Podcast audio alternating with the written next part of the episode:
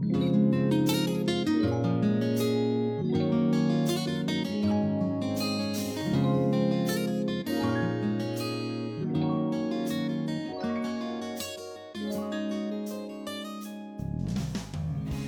大家好，欢迎来到来都来了，我是主播丸子，现在是深夜时间。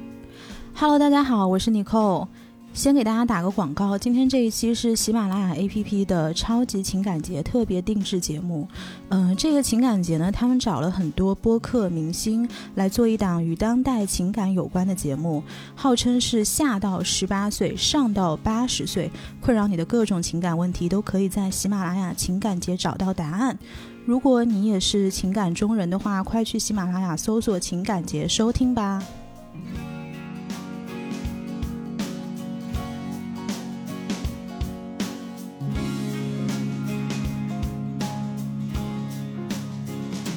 今天我们这个节目呢，本来都要难产了，现在是周日晚上的九点二十。我跟丸子从下午你是几点来的？三点三点钟就在我家。嗯，然后本来我们今天信誓旦旦要录两期的，然后结果呢，到现在一期都没录，一期都没出来。本来我都想发即刻说，我说这一周水逆，因为大家如果关心星座的话，这一周是水逆的时刻，然后就说这周不录了。差点放弃了，结果我们俩就点烧烤在那吃，我已经连发了两条即刻状态，嗯叫惨，就说哎呀录不出来太难了，然后大家下面都在安慰我，哎，结果聊着聊着的时候，尼克随手跟我说了一句他过往的故事，把我给听哭了，对，丸子就坐在我对面，直接眼泪就流出来了。然后他就越讲越多，越讲越多，我的眼泪就越流越多，越流越多，然后流到一半说你等着，我们把这期录下来，所以其实这一期是一个临时修改的选题，嗯，就是这一期我们要说说那些曾经把你捧在手心上的人，你还记不记得他们？是的，其实就是我们早些年很纯真的恋爱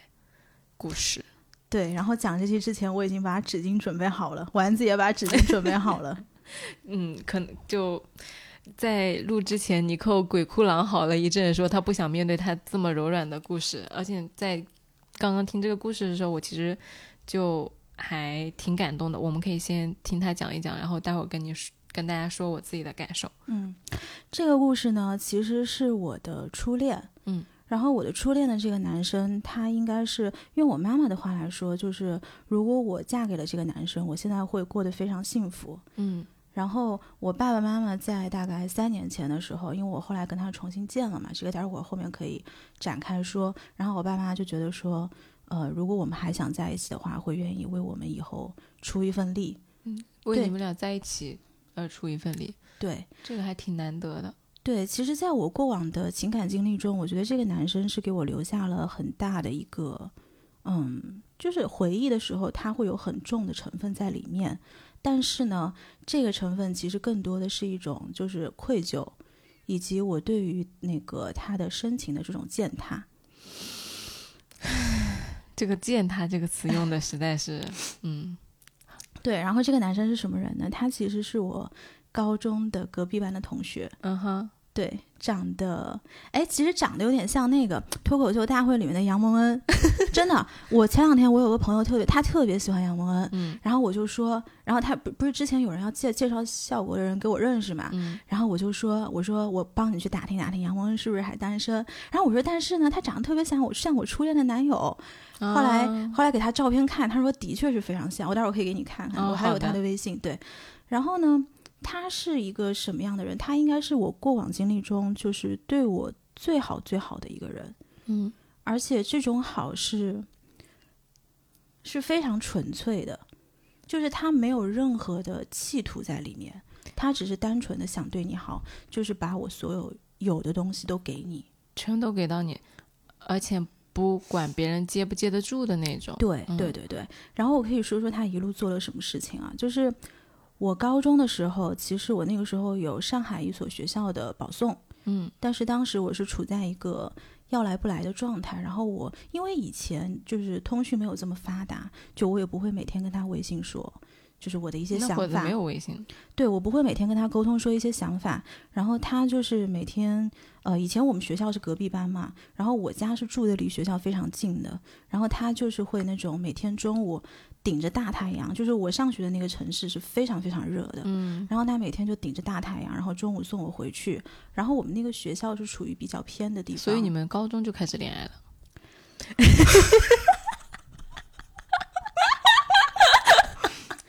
哎，其实高中谈恋爱在很多地方是非常非常正常的，没关系，我初中就开始了。对，嗯然后他中午就是会那样送我回去嘛，然后送我回去之后，他又顶着大太阳走回来。嗯，他就是有一顶帽子，他也会把这个帽子给你；如果有个伞，他一定会帮你打，就是这种。嗯然后呢，当时我其实是有上海一个学校的保送，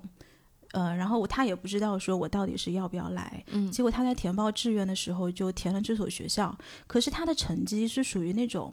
就是我读这个学校可能会有一点点，就是我报这学校会有一点点风险的，有点吃力，有一点吃力。对，然后他最后还是填了，结果填了之后他就被调剂了，啊，然后调剂到了。这北学校应该可以说吧，中国公安大学，这应该可以嗯说没关系，反正这个无所谓的。然后他后来被调剂到了中国公安大学，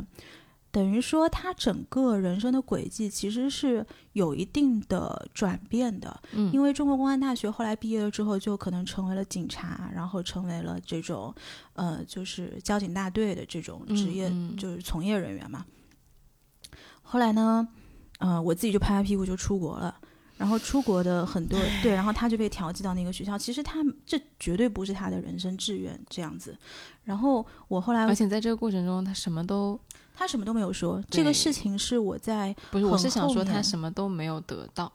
他什么都没有得到，而且他嗯甚至没有告诉我他的这个决定。好苦情啊！他非常，这个是我大概在大一下学期，我后来听我们共同好友，我才知说，我才知道的。我一直以为他是他自己的主观的志愿是报了这个学校，殊不知他后来是有这一出东西在里面调剂。反正 anyways，就是我后来大二的时候，有一个暑假在北京，嗯嗯，然后在北京，当时我租了一个房子在海淀那边嘛，然后他是在大兴，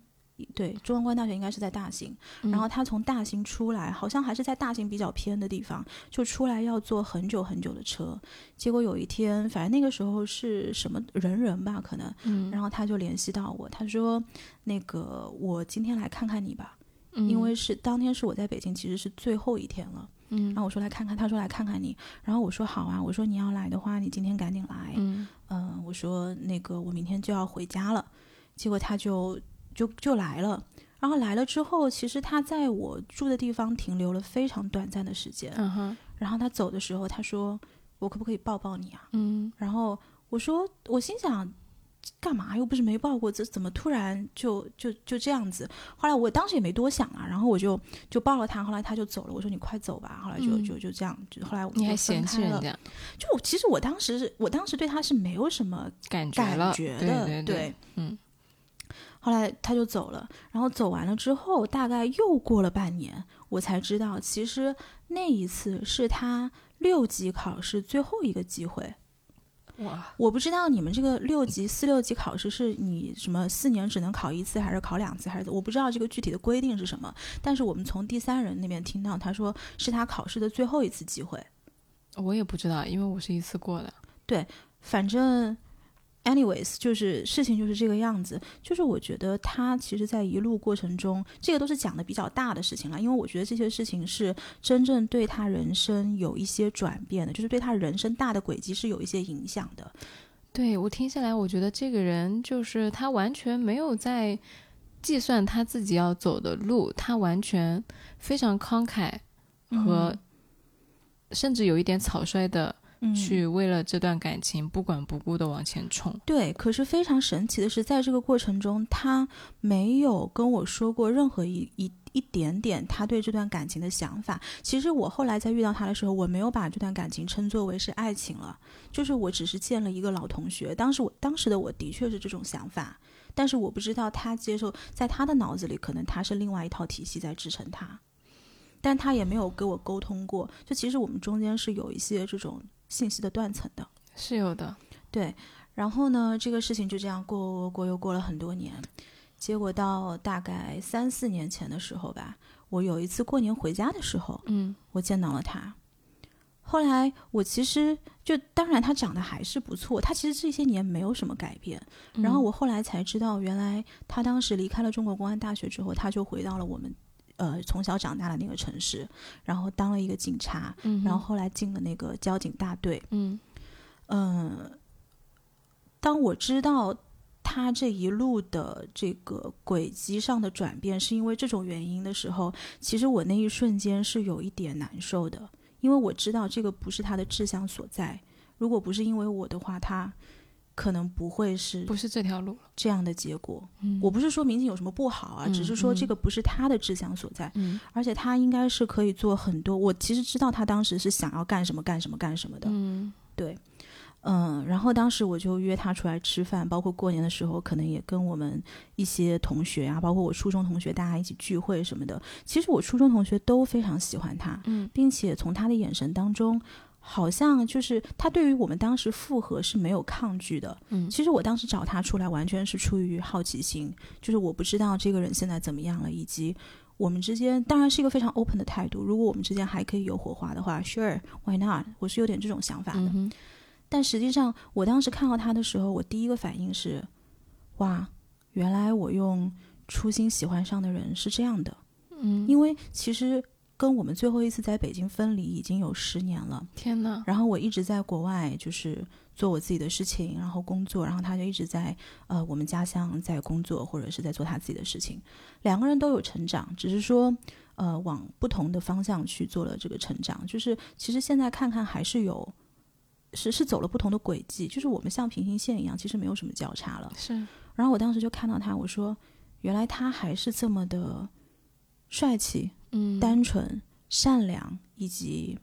热血，这是他身上。我小时候喜欢他的时候，他其实就有这一些特质。然后我的初中同学其实非常非常希望我们两个能够复合嘛，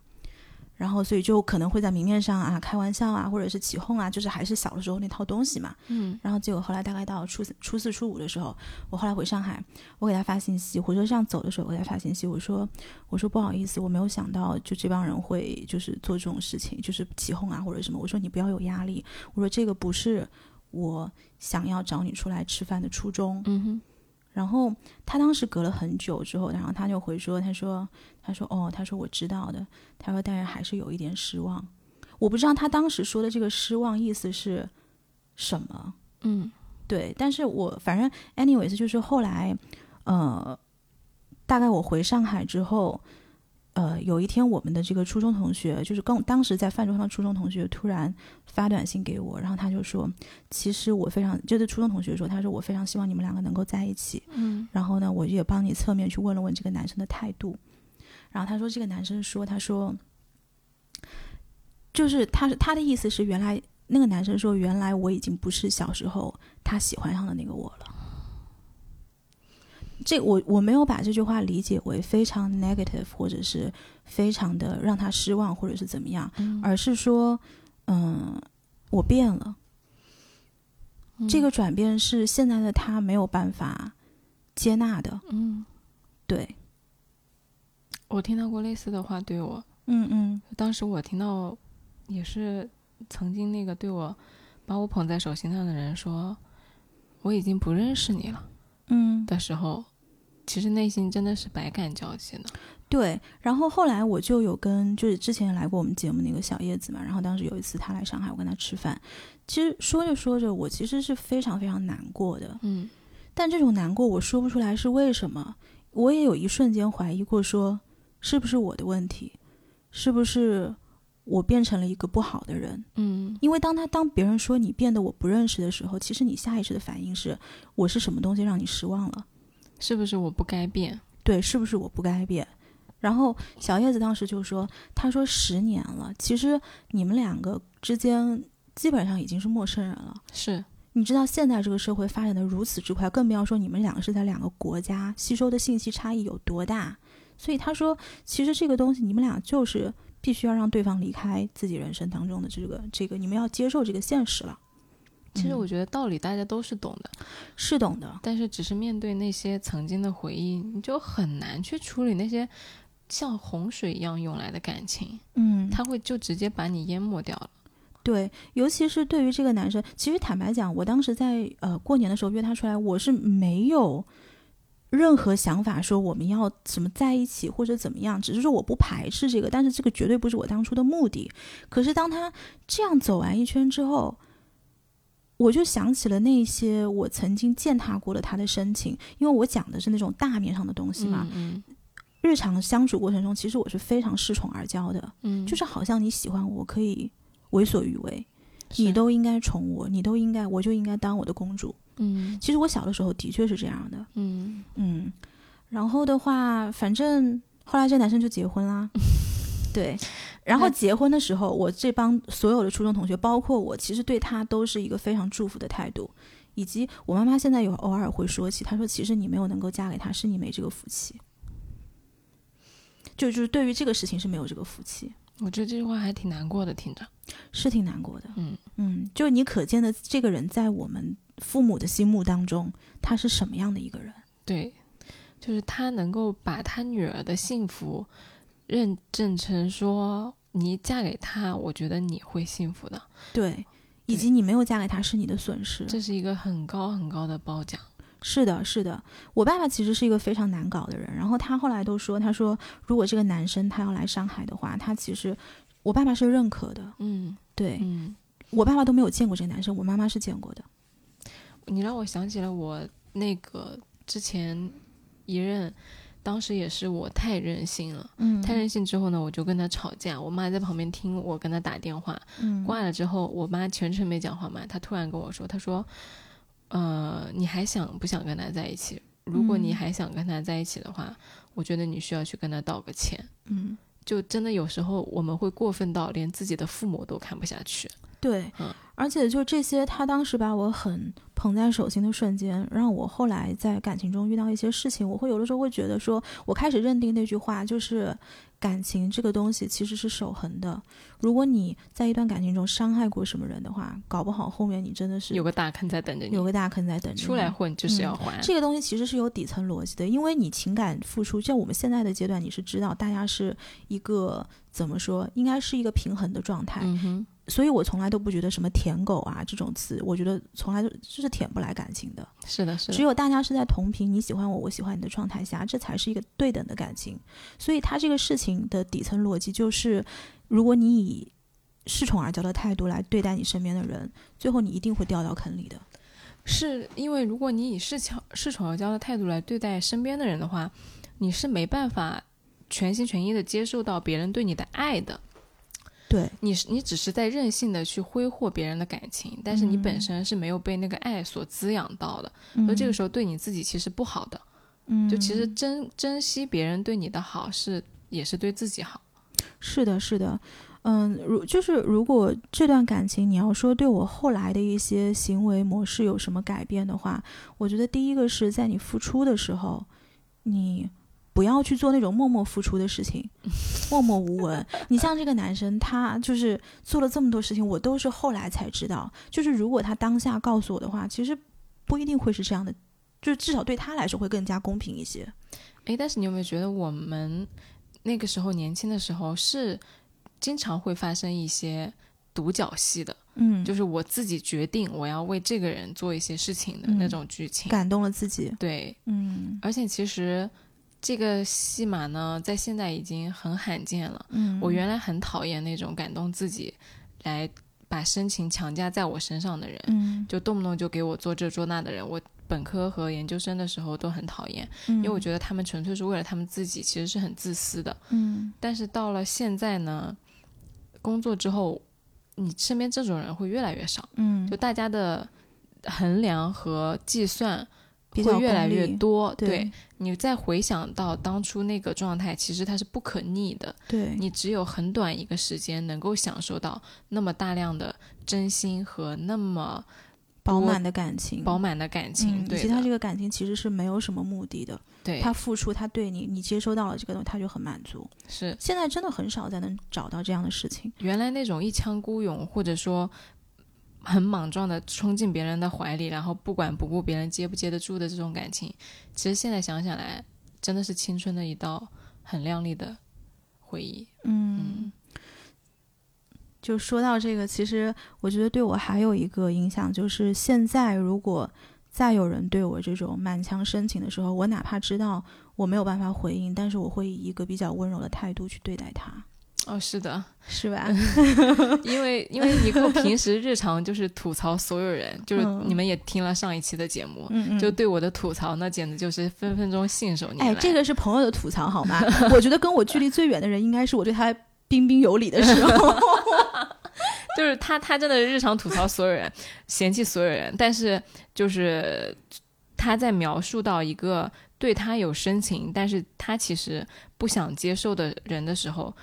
那个人可能会给他带来一些困扰，但是他仍然会以一种非常温柔的态度去对他，甚至比对我还要温柔。我就你跟我表白了吗？Please let me ask you。我保我跟你表白，你就对我温柔吗？那也不是，因为我知道那是假的，你是有目的的付出。你看，就是我们刚刚说的这个，我都说了，这个过程是不可逆的，现在已经没有了。哎，其实我大概在上周的时候有收到一个表白，嗯。你看，又是故事会时间，现在十点钟正好差不多，我跟大家讲讲这个故事。对，我刚刚其实就说了这一段。对，因为今天丸子进来的时候，我是有跟他聊到这段事情啦，但是我聊到的态度是，我跟丸子当时的口径是，我觉得这个事情会有点困扰。嗯嗯，就是我能很明显的感觉到他的不是很喜欢这件事情的发生和继续。嗯，但是呢，同时他的口气又非常的柔软，就是。嗯，就是就是大家都没听过的那种口气，对对，就是我觉得我操，就是还能这样，嗯嗯，就真的很温柔，很温柔。对，就当时我有收到一个男生的表白吧，然后他表白的方式其实是校园式的浪漫以及深情，以及他说了很多。没有酒了，丸子跟我举起了酒杯说酒呢，哎，你能不要卖我吗？没有酒了，喝完了。其实我上上周的那个表白的男生呢，他是这种非常校园式的浪漫的表白。其实那男生年纪不小，但是他可能就是一直处于这种内心比较平静啊，以及他比较文艺的这种状态，所以他选择了这种表白的方式。他给了我很多深情的语言。我当时站在他面前的时候，我是觉得这回十八岁，对我第一个是觉得说哇。我靠，这不是十年前的剧情吗？我 这是我第一个感觉。第二个感觉是，我觉得这份深情我无以为报。嗯，也是因为这个点，我当时跟丸子说，我说我会觉得有一些困扰，因为这个东西对我来说 too much。而且其实我在跟他的对谈过程中，有隐隐的提到说我的感情状况。嗯，对，就是我肯定不是 ready for him 的这种状态。嗯，但是他明显是没有接受到这个信息，然后就继续在续写着他的故事。所以，我当时是的确是有困扰了，然后就跟丸子就说，可是丸子就说，他说我当时说的时候自己没有意识到，然后丸子就说，他说你知不知道你说这段的时候，其实是语言是非常软的，嗯，然后直到我刚刚讲起这个初恋的故事的时候，我才意识到是因为这个初恋他教给我了，他给我带来的 lesson，love lesson，就是你对别人的深情，哪怕你是无以为报，哪怕你会觉得有点压力，但是真诚这个东西是最可贵的。而且是现在越来越少的，是的，对，所以你不能再再一次的犯这种错误，去践踏别人对你的好，以及利用别人的付出。然后，其实你今儿吃烧烤的时候，在讲啊你的故事的时候，我有脑子里一直在放一个人的和我的回忆，嗯，就那个人呢，是他其实不是我的初恋，嗯，因为我初恋是在初高中，嗯，但是这个人是一个。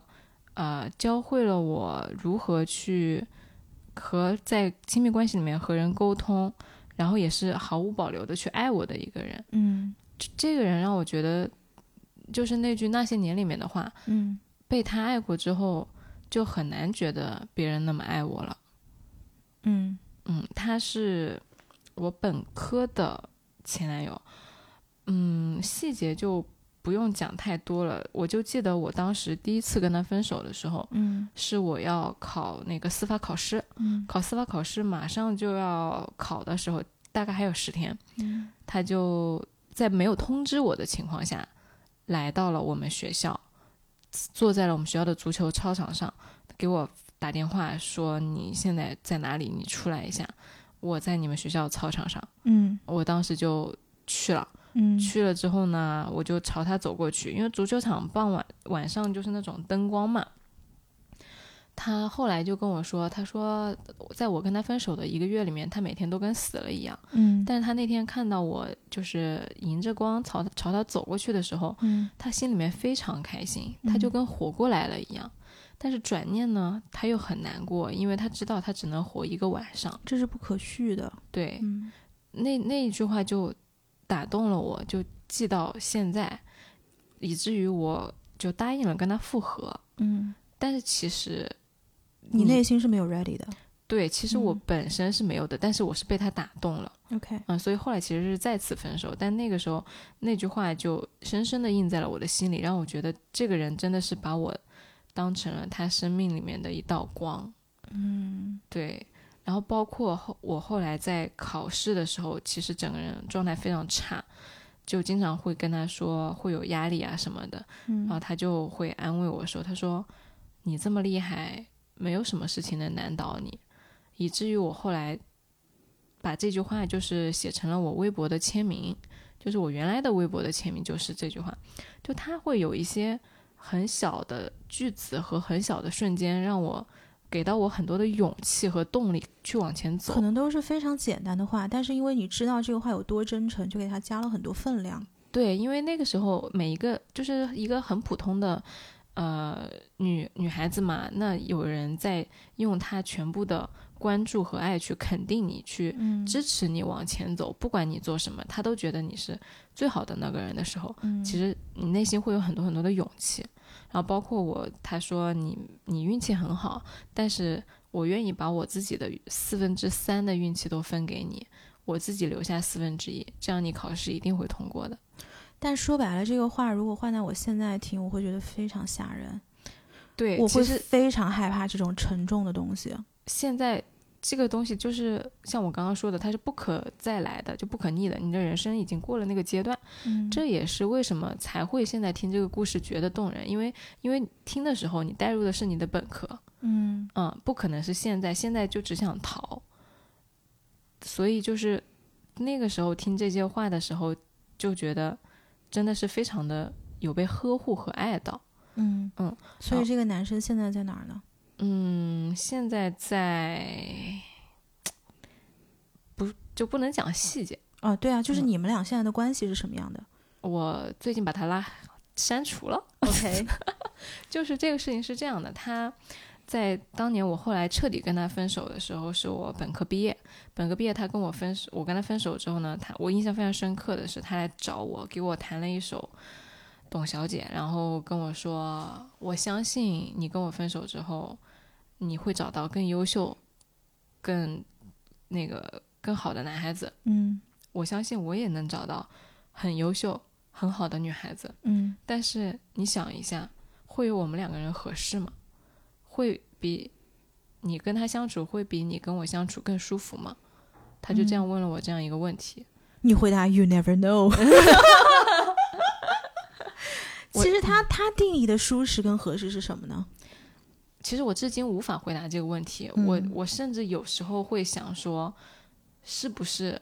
其实我真的是跟他在一起的时候最舒服？我后来真的没有再遇到任何人嗯再让我有一种啊是这个感觉的那种人，没有。我后来遇到过很多很闪亮的人，很多嗯很浪漫的人，嗯很多让我觉得哇，带我去看了不一样世界的人，但是再也没有一个人像他一样让我觉得这么的，就张开双臂拥抱我，让我回到我最真实的那个你觉得这个东西是安全感吗？不是，是对你这个人完全的肯定和接纳以及鼓励。他不是一昧的，就是给你安全感，他是支持你变成更好的自己，他就一直站在你身后。嗯嗯，就因为那个时候他其实就觉得我很厉害嘛，他就很希望我变得就是自己心目中那个理想的样子，即使可能他其实没有那么呃打鸡血的状态，因为我原来还挺好强的，嗯但他其实是挺佛的那种人，他觉得他不需要呃成绩每次都考前几名啊，或者拿奖学金啊什么的，他就开心就好了。但他特别特别理解和支持我。那我有个问题，你现在还如果这个人现在以你现在的阶段，他跟你说，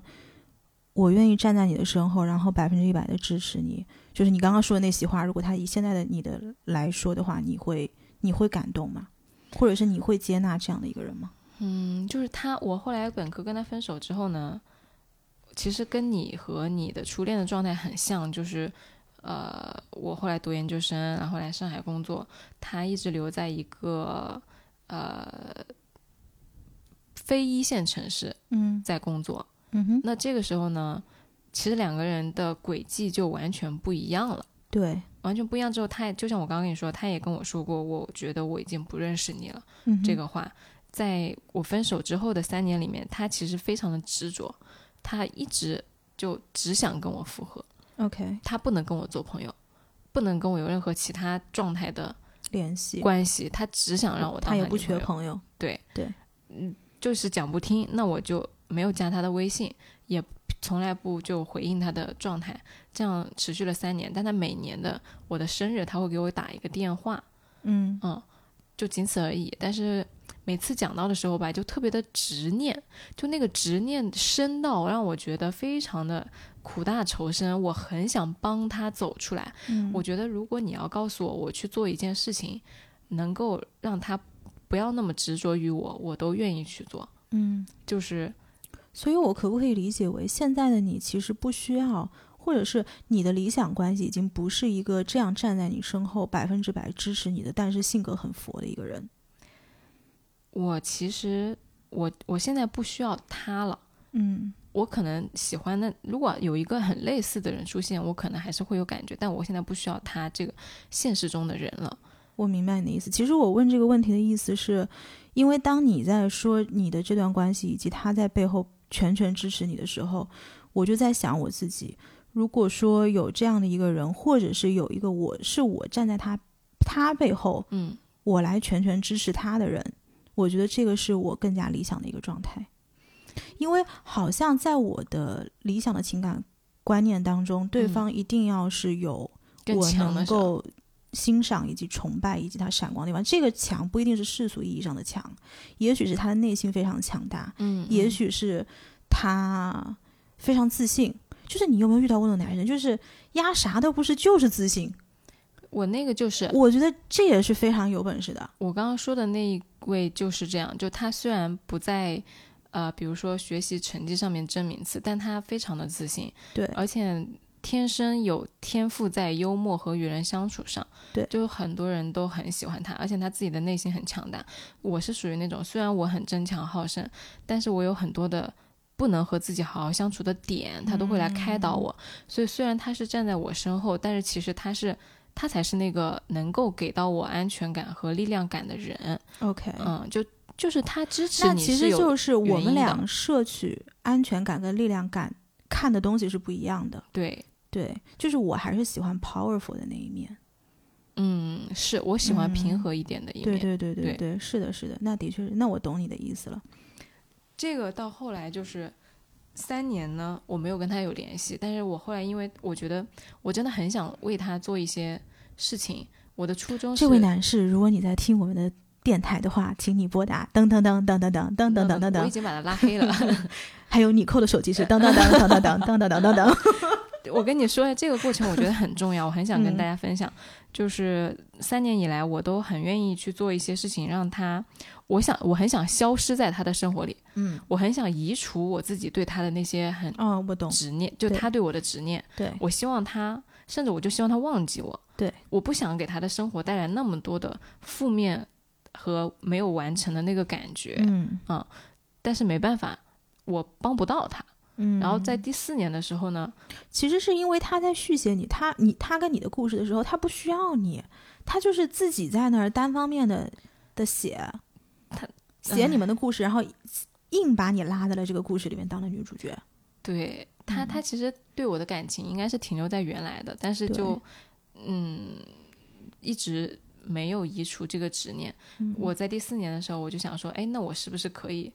我原来的策略是尽量避免出现在他的生活里，在嗯。将对他的影响降到最小嘛。但是三年都没有没有什么用，我就想说，那我要不要就试着融入在他的生活里，当一个 NPC，嗯，这样子的话，让他想起来也没那么苦大仇深，就慢慢的把那个情绪就平复掉一点了。嗯。结果后来呢，我们就把微信加上了，他偶尔会给我发一些照片，我也很少回他。嗯。但是后来就在前两天，我有一个朋友，就是看到他给我打电话了之后呢，就跟我说，啊，你如果就你其实是帮不到他的，对你无法为他做任何事情，是的，任何事情。只要你给他留了希望，留了口，他其实可以继续把他的故事写下去。对，就嗯只要你给了他一线希望，嗯他就是要在那里的。所以你如果为了他好，就是要把他全面拉黑。对，所以我他当时我那个朋友讲完这一句话，我马上就把那个人删掉了，嗯，然后把电话给拉黑了，也没有解释为什么。对，这可能是你能帮到他的唯一的途径了。是，对其实很少去回忆有点久远的事情了。对，嗯真的，如果真不是那个烧烤在那儿吃，然后有一点小酒加上来，我真的是不太会去想这段事情。但是真正想到的时候，还是会觉得，就是就它是内心触碰到你那个很柔软的那个 spot。，对对，这嗯是自己内心深处最柔软的一块地方。嗯就，平时很不想把它拿出来，不是一个很容易去回忆过去的人。嗯嗯，而且我相信，其实听我们节目的朋友，应该随着我们的故事，都能够想起曾经感情里面那些把你们捧在手心上的人，就是这些人现在在哪儿，过着什么样的生活，跟你还有没有联系？你过得好不好？他过得好不好？你想不想念他？他有没有想念过你？你让我想起来，我有一个关系挺好的小姐姐，她也跟我嗯。说过类似的话，就是她已经三十加，而且取得了一定的社会地位了。嗯。嗯，她就曾经跟我说过，其实她现在遇到的那些男士虽然很优秀，但是嗯。她觉得她的初恋最好，她错过了，是他没有福气，跟你的话是一样的。我不知道你会不会，尤其是像我们的行业，其实经常能够碰到那种很金光闪闪的男士。嗯，前两天不是有那个什么上海名媛的那个事情出来嘛？嗯嗯嗯然后他其中有一句话叫做“能够结识金融精英”，我当时看到这句话，笑了吧？我都笑出来了。嗯就是你，就是社会为什么会给从事金融业的人打上，就是跟名媛扯到一起，好像是一个非常 privilege、非常光鲜的这种环境，是因为什么呢？我真的是不能理解。我现在在外面碰到这种很光鲜的男士，其实我最害怕的就是人家一上来给我展示他很光鲜的那一面。嗯，对，我会觉得这是非常廉价的。I'm sorry to say this，但是我心中的确是觉得，你一上来就告诉我你有什么什么成就，巴拉巴拉，一二三四五六，我觉得是非常廉价的。就没有必要。对，嗯是的，是的，所以，还是那些最真挚的东西最动人，嗯，真实永远是有力量的。对。嗯然后昨天晚上我跟一个朋友吃饭嘛，然后我当时就说到一句话，他说他在跟我日常在聊天的过程中，可以感受到我很感性的一面，以及很理想化的一面。嗯，可是他如果是听我们节目，其实大家应该都会觉得我是很理性，或者是很御姐的。很御姐的一个人。嗯但是我一直有一个逻辑，就是我觉得所有的理想化、所有的感性，你只能够留给特定的人。那么在你这个小的圈圈之外，你你需要你想要多理想跟多感性，你在这个圈圈之外，你就得多理性跟多现实，才能支撑你那个小框架的那个纯真感。这也是为什么你一直强调说你的 friends bucket 已经满了。对，是真的满了，因为我不想去再费这样的精力，我好像不太需要更多的朋友，所以我也不知道这个事情，但是我觉得非常 comfortable 对于我来说这个嗯事情，嗯那其实今天这这一期讲到现在，我们希望大家也能跟我们分享曾经把你捧在手心里的人，或者你把别人捧在手心里面的人的故事。嗯然后包括就像尼寇刚刚说的，你们现在怎么样了？你怎么样了？或者是你怎么看待你现在的一个感情的状况吧？其实我也很想知道大家的故事，就是大家的版本到底是什么样子的。对，每个人心里都有白月光的。嗯，那最后还是邀请你去喜马拉雅玩玩情感节，里面有伊能静聊少女心，黄奕聊离婚，王思文聊亲密关系，代际差异、不婚主义、开放关系这些广泛受到关注的话题都会被提及。从十月二十一号到十月二十七号，每天晚上八点，只要进入喜马拉雅 APP 就能参与这个活动。期待我们能在那里相遇。